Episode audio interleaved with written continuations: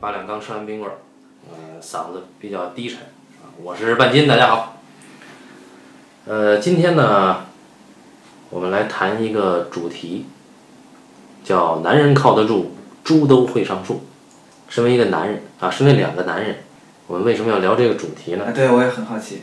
是因为我最近看了一一部日剧，它的名字叫《母亲》。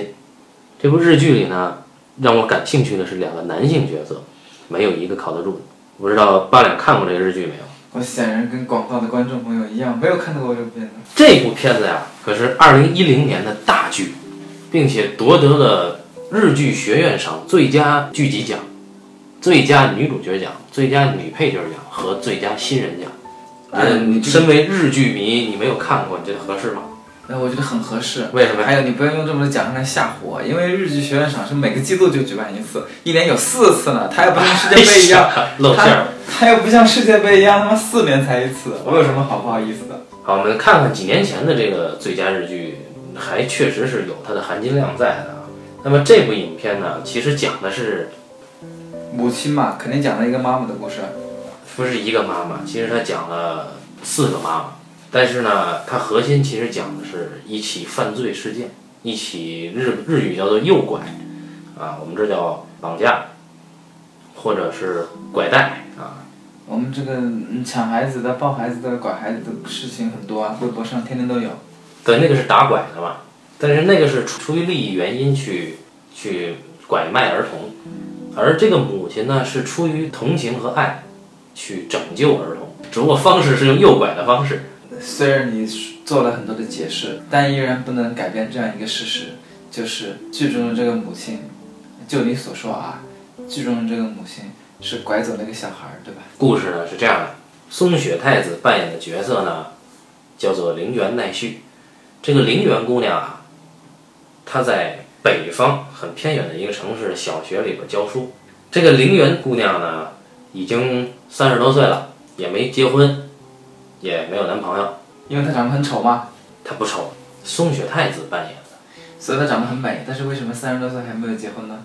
这个原因呢，我们后面再说。她呢是一个鸟类观察者，本身她有机会去做鸟类专家的啊，专门是研究候鸟的迁徙的。她呢在小学教书糊口，班上有一个小女孩非常可爱，但是没有朋友。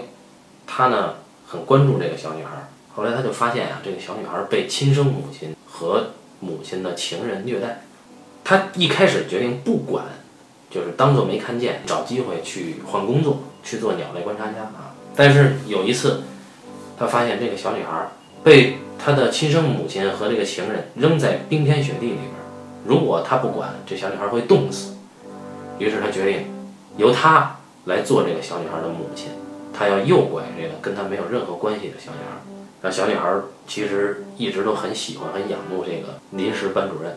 于是这个母亲和这个小女孩呢，在海边假造了一起儿童坠海事件。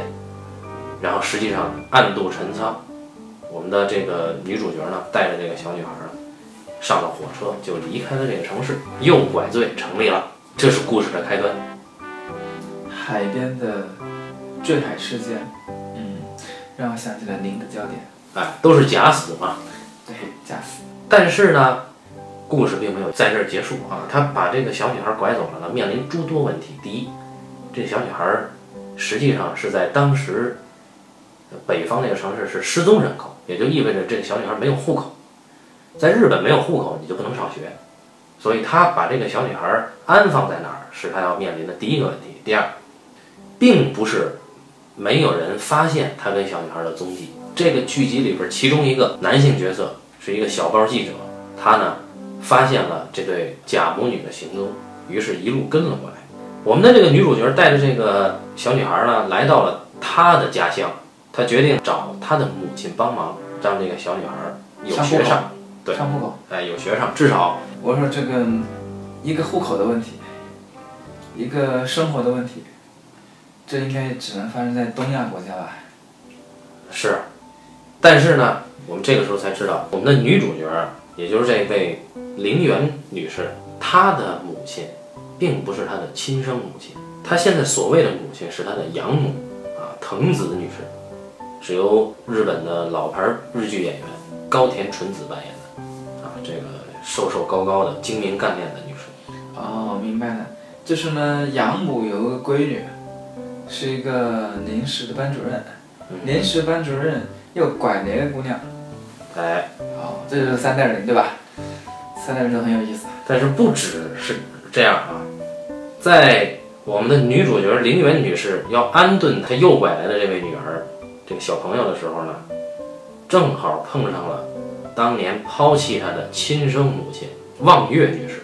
这是由日本的著名演员田中裕子女士出演的。田中裕子是演阿信的啊，也就是说，我们的女主人公是一位拐带他人女儿的有拐犯。假母亲，而她回来投奔她的养母，却遭遇了当时抛弃她的生母，这就是故事的核心人物。啊，就是一群妈妈。一群妈妈。不止如此，这个小女孩跟着这个陵园女士来到了她的故乡呢之后呢，这个小女孩的生母，哎，人美，她由尾野真千子扮演。尾野真千子，一会儿八点给大家介绍一下。哦，尾野真千子是，呃，出演那个《何濑之美》的电影出了，就是出头的。嗯，呃，一直就拍一些挺偏文艺范儿的呃片子。最近比较红一点的片子是拍的，嗯，失之愈合的，失之愈合前两年有部片子叫《如父如子》，嗯，和福山雅治，呃，出演的其中的一对夫妇。那么尾野真千子呢，生母也来了，她呢，当她知道她的女儿的坠海只是一个假象的时候啊，只是一场阴谋的时候，她就急了。她毕竟也是母女连心啊，虽然说她纵容她的情人虐待她的女儿，但她还是追来了，想把女儿要回来。所以，一下，现在情况就是这样的啊，相当于我们的主人公是松雪太子，这位三十多岁的女性，她有一个养母和一个生母。是养母非常爱她，生母更爱她。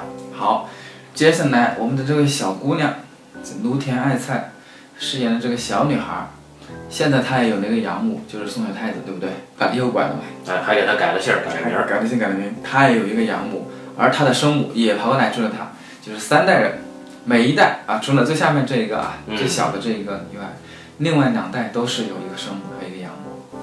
对明白了。我们的女主人公，这位松雪太子扮演的陵园女士呢，她很憎恨她的生母，因为她小时候被生母抛弃，而她不知道是什么原因。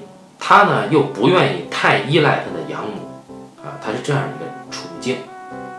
但是她要在这个城市找工作，找一份临时工，以便她和她的养女能够能够好歹生存下来，同时要帮她的养女上户口。还有这个芦田爱菜非常萌的这么一个小女孩啊，她演的是连南，连南小朋友。连南小朋友来说呢，她被她亲生母亲虐待，她又很仰慕这位养母，她也处在对旧的可以说是有一份怨念，而对新的又有一份向往这样一个处境，所以两代人的处境基本上是契合的。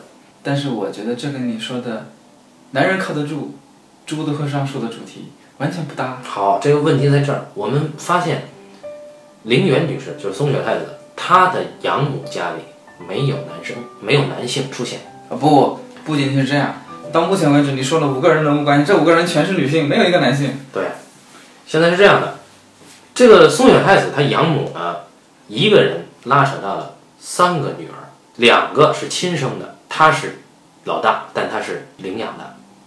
那么在这个家里边儿，一个母亲和三个女儿相依为命，而我们看到这个连南小朋友芦田爱菜扮演的这个小朋友被诱拐的这个孩子，他的家境呢是这样的，就尾野真千子演的亲生妈有一个情人，在这个剧里很少见的一个男性角色，他是由铃野刚扮演的。这个铃野刚呢，常常虐待他，他自己性格极端扭曲，他甚至让这个连南小朋友穿上一些，呃，他认为很好看的衣服，然后去凌辱他，这确实是很恶心。而这个小朋友的亲妈却不敢说什么，所以我们可以看到这个小朋友的处境非常凄惨。正是他的这个处境，唤起了松雪太子想要成为他母亲、想要保护他的原动力，这才有了诱拐事件。那么刚才我说松雪太子诱拐这个小朋友离开原来的城市的时候，被一个小报记者发现了。这个小报记者利用这个找到了松雪太子，并且向他敲诈。他说：“你养母不是很有钱吗？不是一个知名建筑所的合伙人吗？你给我拿几百万，我就可以不说你们的下落，否则你这个诱拐罪名你是跑不掉。嗯，也就是说这里面有两个渣男，一个是林彦刚饰演的生母前生母情人，另外一个就是一位小报记者。对，这就是我们会看到母亲为了保护自己的孩子，不管是亲的还是养的，会和这些渣男有一场对决。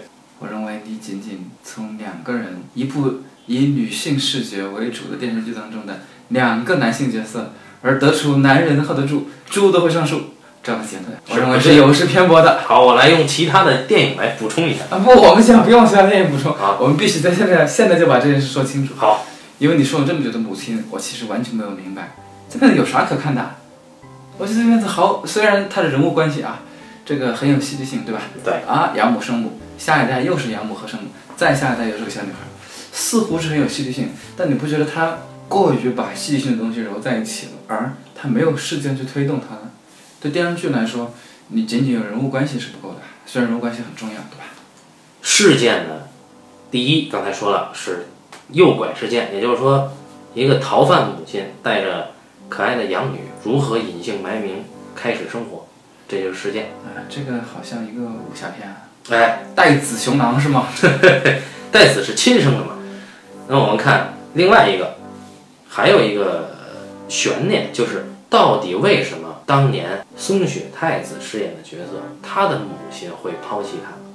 这是一个悬念，这一点我真的不能剧透，感兴趣的观众一定要自己看，这是这个片子最大的亮点之一。而田中裕子，也就是饰演他生母的这个老太太，也凭借这个角色获得了最佳女配角奖。那么我们还可以看到松雪太子如何处理自己与养母以及两个妹妹，还有她与自己的亲生母亲之间的关系，这也是很有观看动力的。我个人是这样觉得啊。另外就是我们会看到追上来的生母，就是尾野真千子演的这个不负责任的母亲，她到底是一开始就不负责任，还是逐渐沦为了一个不负责任的女人？她到底是想要把孩子要回来，还是单纯的想要松雪太子获罪？这其实都是看点。我依然是不明白的，因为很多电影当中都已经有母亲的形象了，对吧？嗯，我们在无数的电影、电视剧、话剧、文学作品当中看到了许许多多的母亲的形象。那这部剧如何在这个我们既有的思维和既有的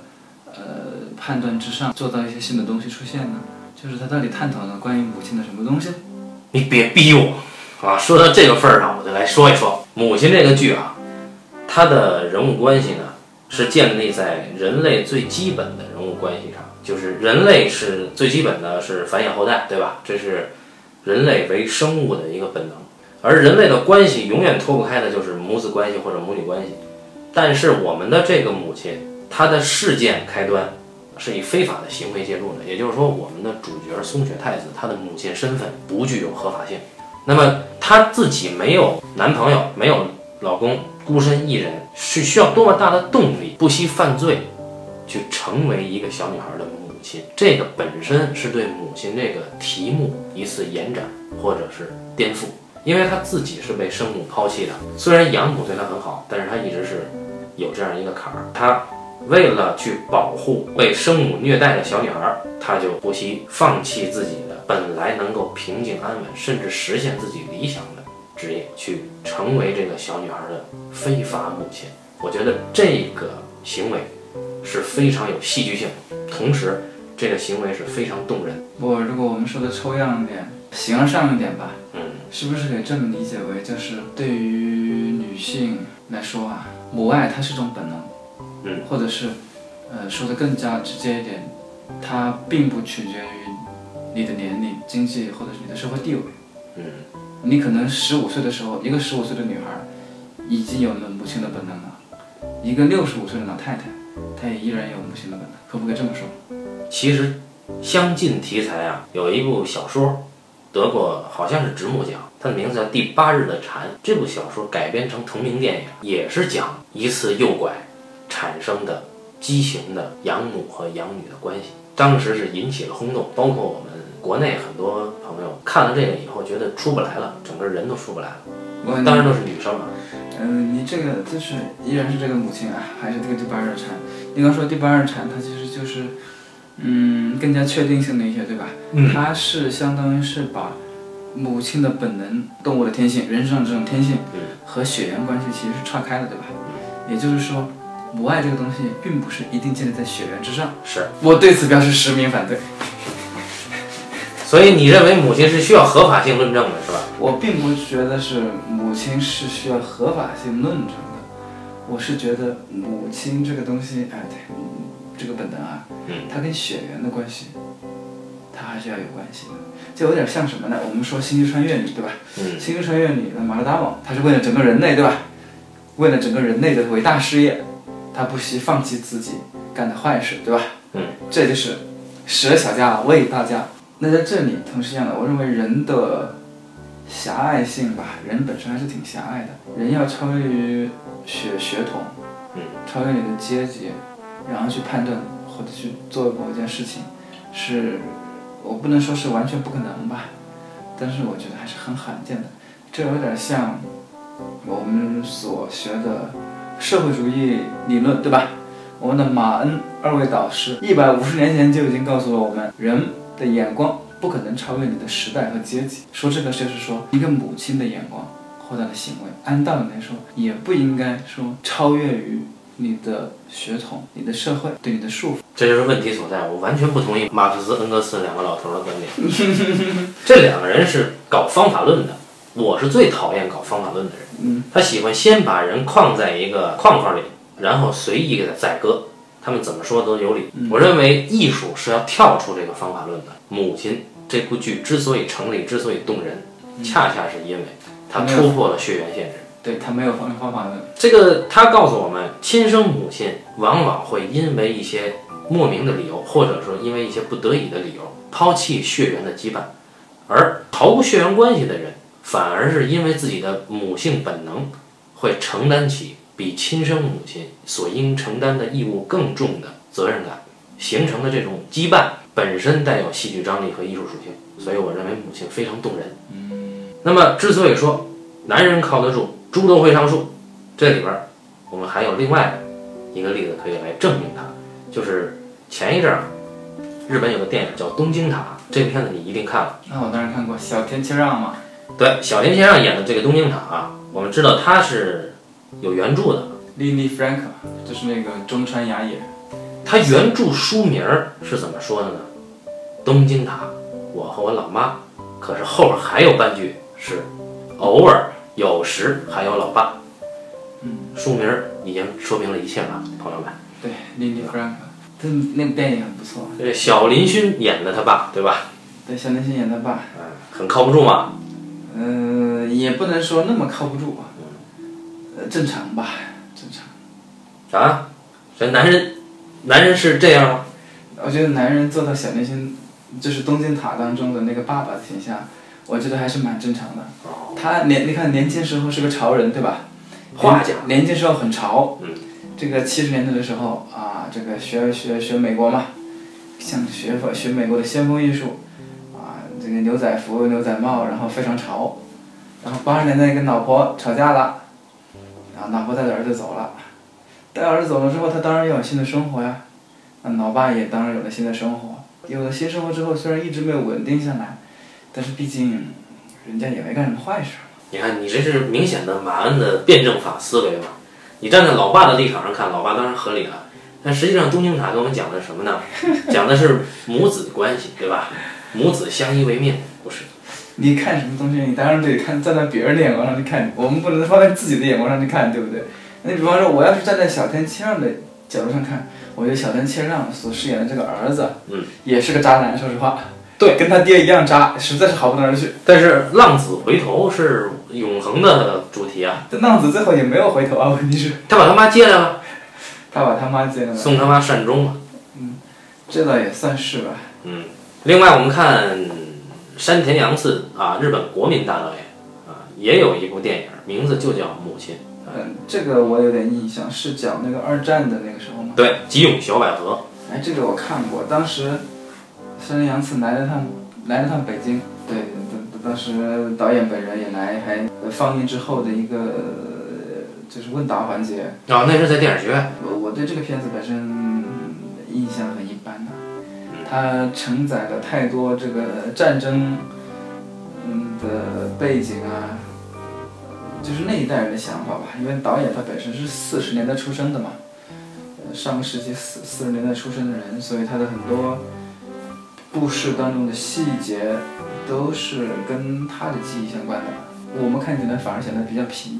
呃，对，因为没有切身感触。但是这部影片呢，其实我们摘出重点来看，讲的还是吉永小百合扮演的这位母亲如何顶住战争的压力，顶住日本右翼迫害的压力，抚养几个孩子子女成人，啊，含辛茹苦的伟大的母亲。你看《东京塔》里面的树木希林，对，演老妈的那位老妈，她也是非常辛苦的把儿子养大。嗯，那这么一说来，这几个片子母亲，关于母亲的片子里都是，都是怎样论如何才能辛苦的把不听话的儿子养大。不，他是论只有母亲才能如此含辛茹苦的养大孩子，就是老爹肯定是不管的。哎，所以男人是靠不住的。但是你这么一说起来，我就觉得是很有意思，就是，呃，母亲这个电视剧当中啊，呃，芦田爱菜她的老爸去哪儿了？你没有提过，你只说她妈妈有个情人。哎，然后是松雪太子，也就是卢田爱菜后来的养母，她为什么没有交男朋友？她男朋友在哪儿？你也没有提过。然后松雪太子她自己的养母和生母，按道理来说应该都是有有老公的，对吧？她如果没有老公的话，她的养母怎么会有两个女儿呢？那么老公又怎么回事？也没提。然后她生母，就是她的亲生父亲怎么样？也没提。不要逼我，这个问题其实就出在这儿。好，我们来简单剧透一下，不爱简单剧透了，那就详细剧透一下。那 那就简单剧透吧。这个陵园啊，松雪太子饰演的这位角色啊，她是个 lesbian，有可能，但是没提啊，没有提。只不过在快到结尾的时候，他其实说过，他说他曾经对某个男人动过心啊，但是没成，啊，不代表以后怎么样怎么样啊。我们要说已经出现过的几个或者提到的几个男性角色啊，第一是松雪太子的亲生父亲，他的亲生父亲很早就死了啊，但是我真的不能再说了。好，可以不说了。如果说的话，这个剧就彻底剧透了啊。然后你看完了，你知道他的亲生父亲是怎么死的，你就会知道我的这个结论是如此的靠谱啊。好，那么我来，我可以告诉你，卢田爱菜这个小朋友，他的亲生父亲是在他刚出生的不久，一岁的时候就去世了。他的亲生父亲是一个挺好的人，但是在没有呃承担父亲的抚养的这个责任的时候，他就已经一命呜呼了，所以只剩下尾野真千子一个人带大他，也是很辛苦的啊。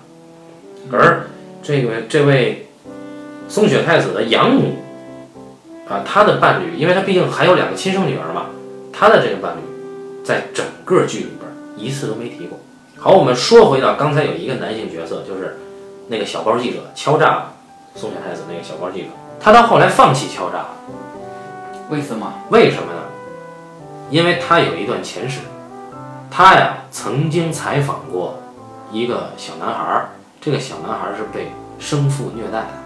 当时这个小男孩儿曾经暗示过这位小报记者说，希望他能带他走，或者希望至少希望他能救他离开这个家庭。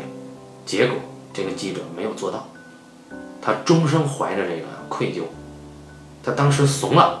他认为我不能去这么做，我也没有能力去这么做，因为人家是有血缘羁绊的，这就是刚才你说的那个，他没有战胜血缘羁绊，甚至我们可以说他没有战胜这个社会的传统伦理道德规则。当他发现松雪太子做了这样一件事情以后，相当于松雪太子做了他不敢做的，一方面他不断的挑衅松雪太子啊，你还敢不敢做下一步？你再做下一步，你就会怎么怎么样，你不如就放弃吧。另一方面呢？他又很佩服松下太子，所以到最后，他开始帮助松下太子。当然，他帮助的，呃，起的作用非常有限。这就是整个剧里边的几个男性角色啊。林野刚最后是被抓起来了。不要剧透了。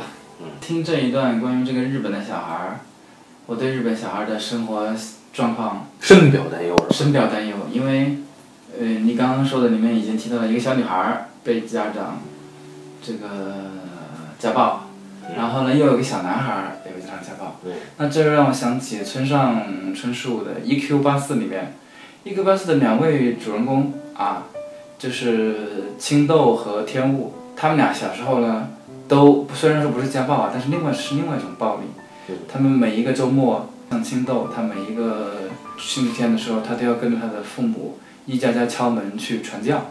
哦，日本有很多神奇的教派，他的他的父母是教徒，然后就被迫跟着父母去传教。那小小孩子哪知道这种传教是什么事？而传教经常会遭人白眼，对吧？嗯你一家家敲门，肯定会遭人白眼。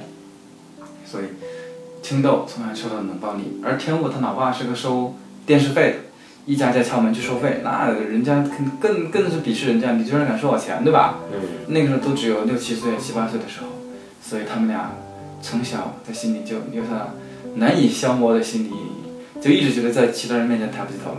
你想，日本小孩都过得这么糟糕，对你说的这个是日本当代的孩子啊，往前看就是现在是平成年是吧？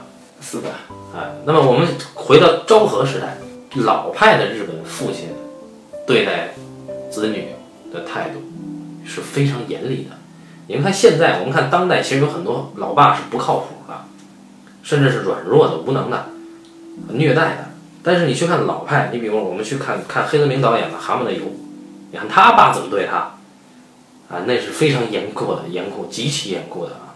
就孩子在家里边大气儿不敢喘的那种。所以，啊，日本国民从小到大真是不容易啊。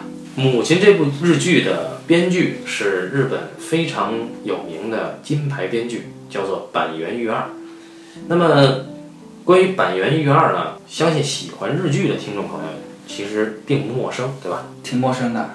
有什么陌生的？难道没有看过《东京爱情故事》吗？其实我就没看过。但是《东京爱情故事》是九十年代的电视剧了，对于如今的，对，像我这么年轻，我怎么可能看过这个呢？对吧？我也没看过。啊，那最完美的离婚哎，这个我看过，就是板垣裕二的作品。是吗？那么话痨，他就特别喜欢把几队人凑在一个小房间里面，然后巴拉巴拉巴拉巴拉巴拉说，一说说上一一个小时，然后这一集就过完了。这很正常嘛。那中国的电视剧不都是这么说吗？而且对的水分那那个对白比这个烂多了。其实电视剧跟戏剧的关系很近的，都是把人关在一个空间里边不断的说，看谁说的好而已。那么最完美的离婚，其实我们又会看到两个熟悉的身影，一位是尾野真千子，还有一位是铃野刚。啊，他们俩简直就是日本这么缺演员吗？反正可能板垣裕二喜欢他俩吧。如果日本总是很缺演员，不得不让这二位再出演的话，我觉得他可以考虑一下我们。哎，对我们也就是演个什么旁边收获的收获男啊，哎，但我觉得咱俩还是有机会挑战一下西田敏行和小日向文世这样的角色。我电车之狼我可以考虑，有人要做的话啊。日剧呢，其实还有很多的话题。应该是第十期的时候，我们讲了《漫长的告别》的日剧改编，那么这次又讲了母亲，呃，以后应该还有其他的可以瞎聊的机会。那么我们这一期呢就到这儿，这一期的主题是男人靠得住，猪都会上树啊。好，谢谢大家，重。要的事情啊还要再说三遍吗？总之，我要点一下题，对吧？好，各位拜拜。好，拜拜。